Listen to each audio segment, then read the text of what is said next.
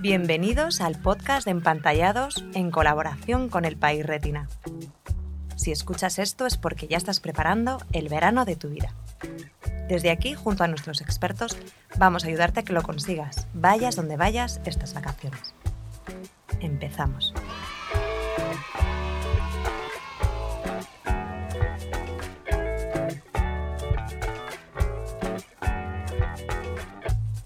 Muy buenas a todos, soy Pía García de Empantallados y estamos inaugurando nuestro podcast en el que iremos desgranando poco a poco las claves para hacer de este el verano de tu vida.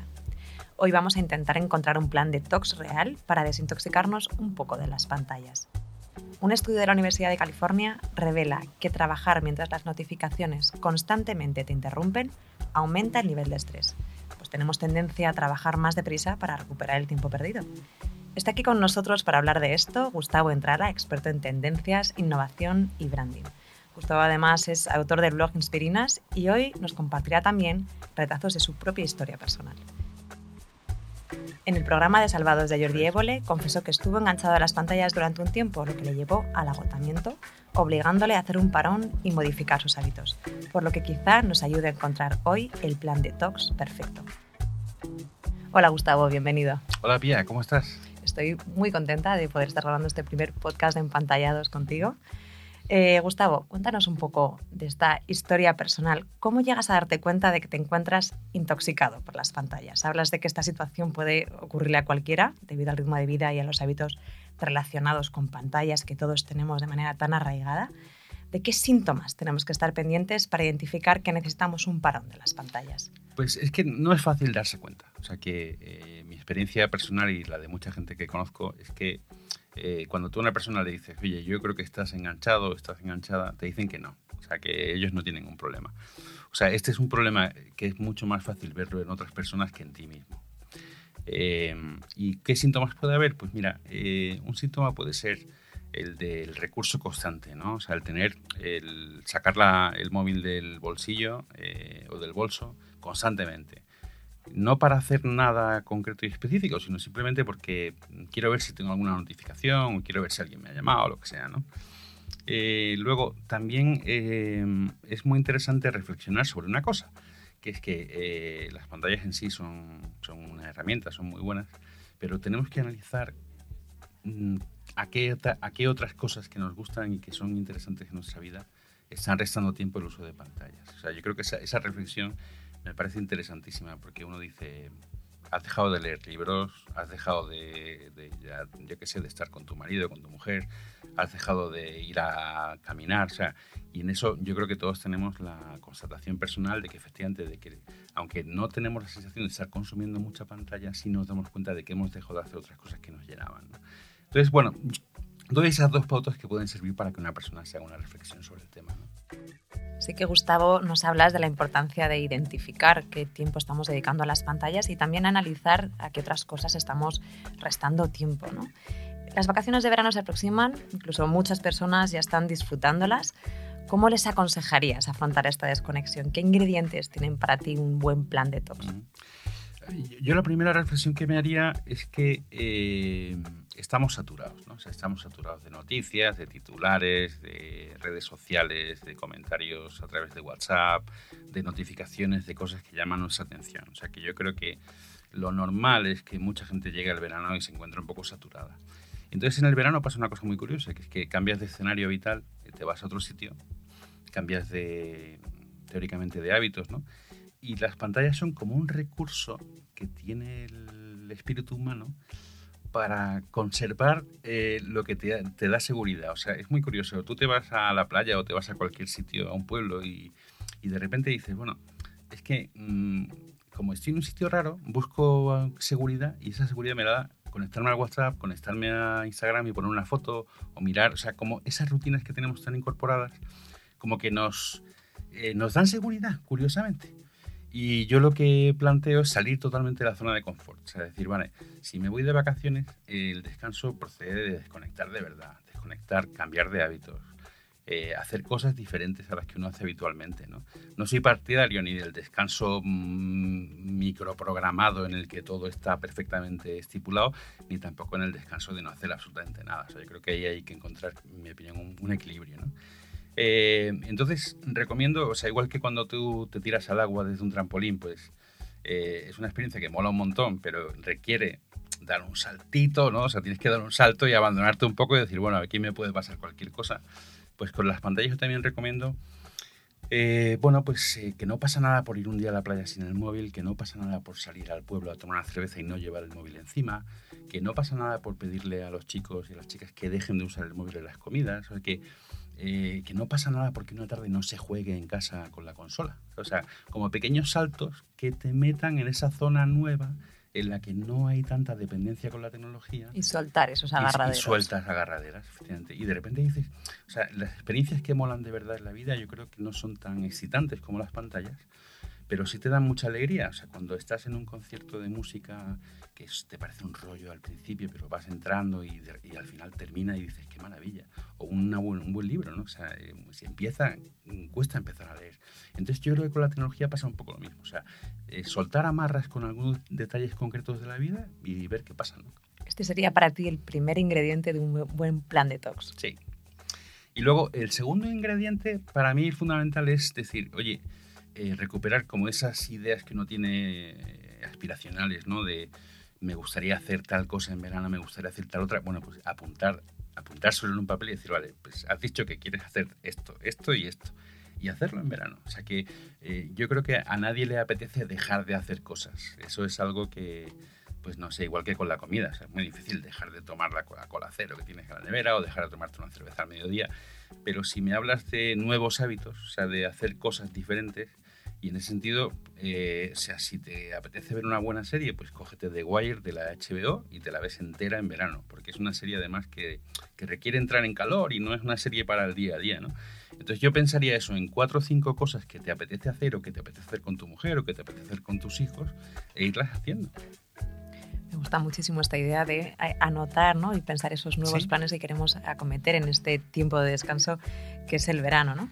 Precisamente por esto, eh, para muchas personas, afrontar un buen plan de detox empieza cuando piensas en los beneficios que tiene para ti, que tiene para tu pareja, tu familia, tus amigos.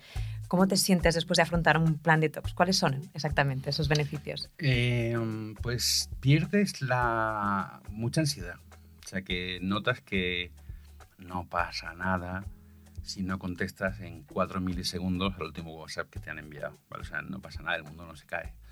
Que si no das un repaso al Instagram tres veces al día y lo das solamente una vez por la noche, pues incluso mola más porque lo aprovechas más, ¿no? O sea que hay como un primer efecto retirada que te puede poner un poco nervioso, pero luego ves que disfrutas con las cosas, ¿no? Yo mm, he tenido otros muchos vicios, ¿no? Y cuando los dejas, pues siempre los primeros días son muy chungos, pero luego empiezas a saborear cosas que, tenías olvidadas. Entonces pienso que con las pantallas eh, estamos en el momento de que el verano sea un momento de, recuperar lo analógico, o sea, recuperar la belleza y el valor de lo analógico, de los paseos, de los libros, de hacer deporte, de conversar con alguien, o sea, eh, y eso, si de verdad lo abrazamos, no decimos, pues me abrazo a lo analógico y vuelvo a hacer cosas que nunca había hecho años, ¿no? No había dibujado, no había pintado, no había jugado con mis niños, ¿no?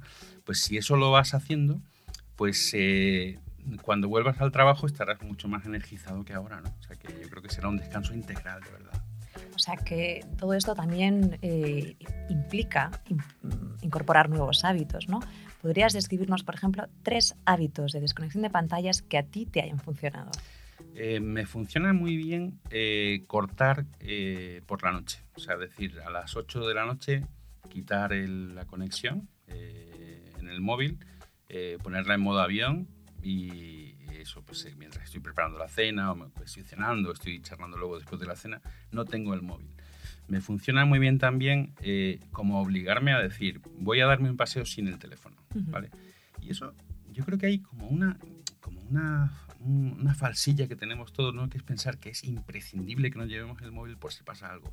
Mi experiencia es que no pasa nada. O sea, que si, si no te llevas el móvil a la calle, en lugar de tardar una hora, perdón, cinco minutos en localizarte a alguien, pues va a tardar 20. O sea, que tampoco es tan dramático. ¿no? O sea, dejar de, mm, en determinados momentos de sacar el móvil. Eh, y luego, mm, tercera cosa, si, o sea, meterte a fondo en, en cosas de ocio que te gustan de verdad o decir, oye, no llevo el móvil a esta cena con mi mujer porque es que mmm, quiero hablar con ella y no quiero tener las típicas conversaciones de gestión de la familia, sino uh -huh. una conversación buena, ¿sabes? O sea, esas tres cosas yo te diría. Tiene mucho de volver a conectar ¿no? con lo que tenemos delante y que siempre el descanso nos pone tan fácil. ¿no?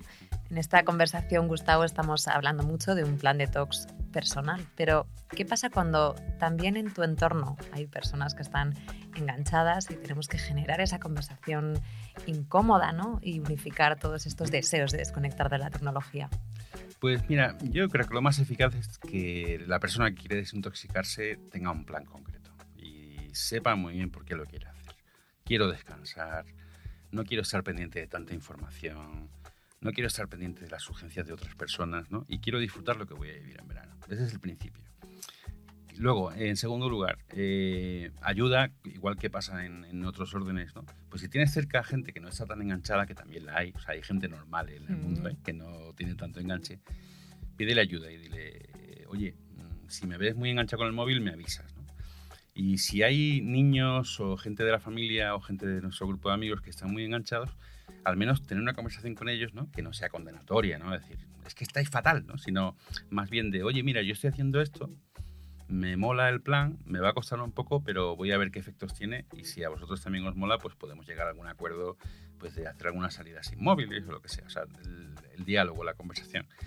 Y, y, me parece que si uno se lo toma en serio, tiene claro que quiere hacerlo y va siguiendo más o menos las pautas que se marca, eh, se te va a notar. O sea, a mí me pasa que cuando no estoy con el móvil en vacaciones, por ejemplo, noto que estoy mejor, aunque los primeros días me encuentre muy raro porque no tengo mis, mis redes sociales y no tengo mi correo ni mi WhatsApp. Pero luego de repente dices, ostras, esta caña que me he tomado con estos amigos ha molado mucho más que cualquiera de las que me tomo en Madrid porque no hemos mirado el móvil, ¿no? O sea que el, el ir disfrutando de la experiencia de desintoxicarse eh, se nos verá más contentos y quizá la gente que tenemos a nuestro alrededor pues también se anime a hacerlo. Bien, pero luego se acaba este ansiado descanso y a la vuelta tenemos que volver a retomar nuestras rutinas laborales, familiares, personales y nos puede dar la sensación de que hemos soltado la tecnología y de vuelta la tenemos que recuperar. ¿Qué otras pautas de desconexión podríamos aplicar a lo largo del año para tener una relación estable y saludable con las pantallas y al mismo tiempo aprovechar todas esas cosas buenas que sí nos aporta la tecnología? Yo aprovecho los veranos, pía siempre para filtrar, o sea, para eh, pensar a la vuelta. Eh, o sea, uno ha cambiado de hábitos, se ha ido a una ciudad distinta, ha hecho otro tipo de actividad, ha estado con gente a lo mejor diferente incluso. Y eso sirve para que tu cerebro refresque eh, su percepción de la realidad y cuando vuelves dices, oye, yo realmente necesito estar enchufado a, a tantas newsletters.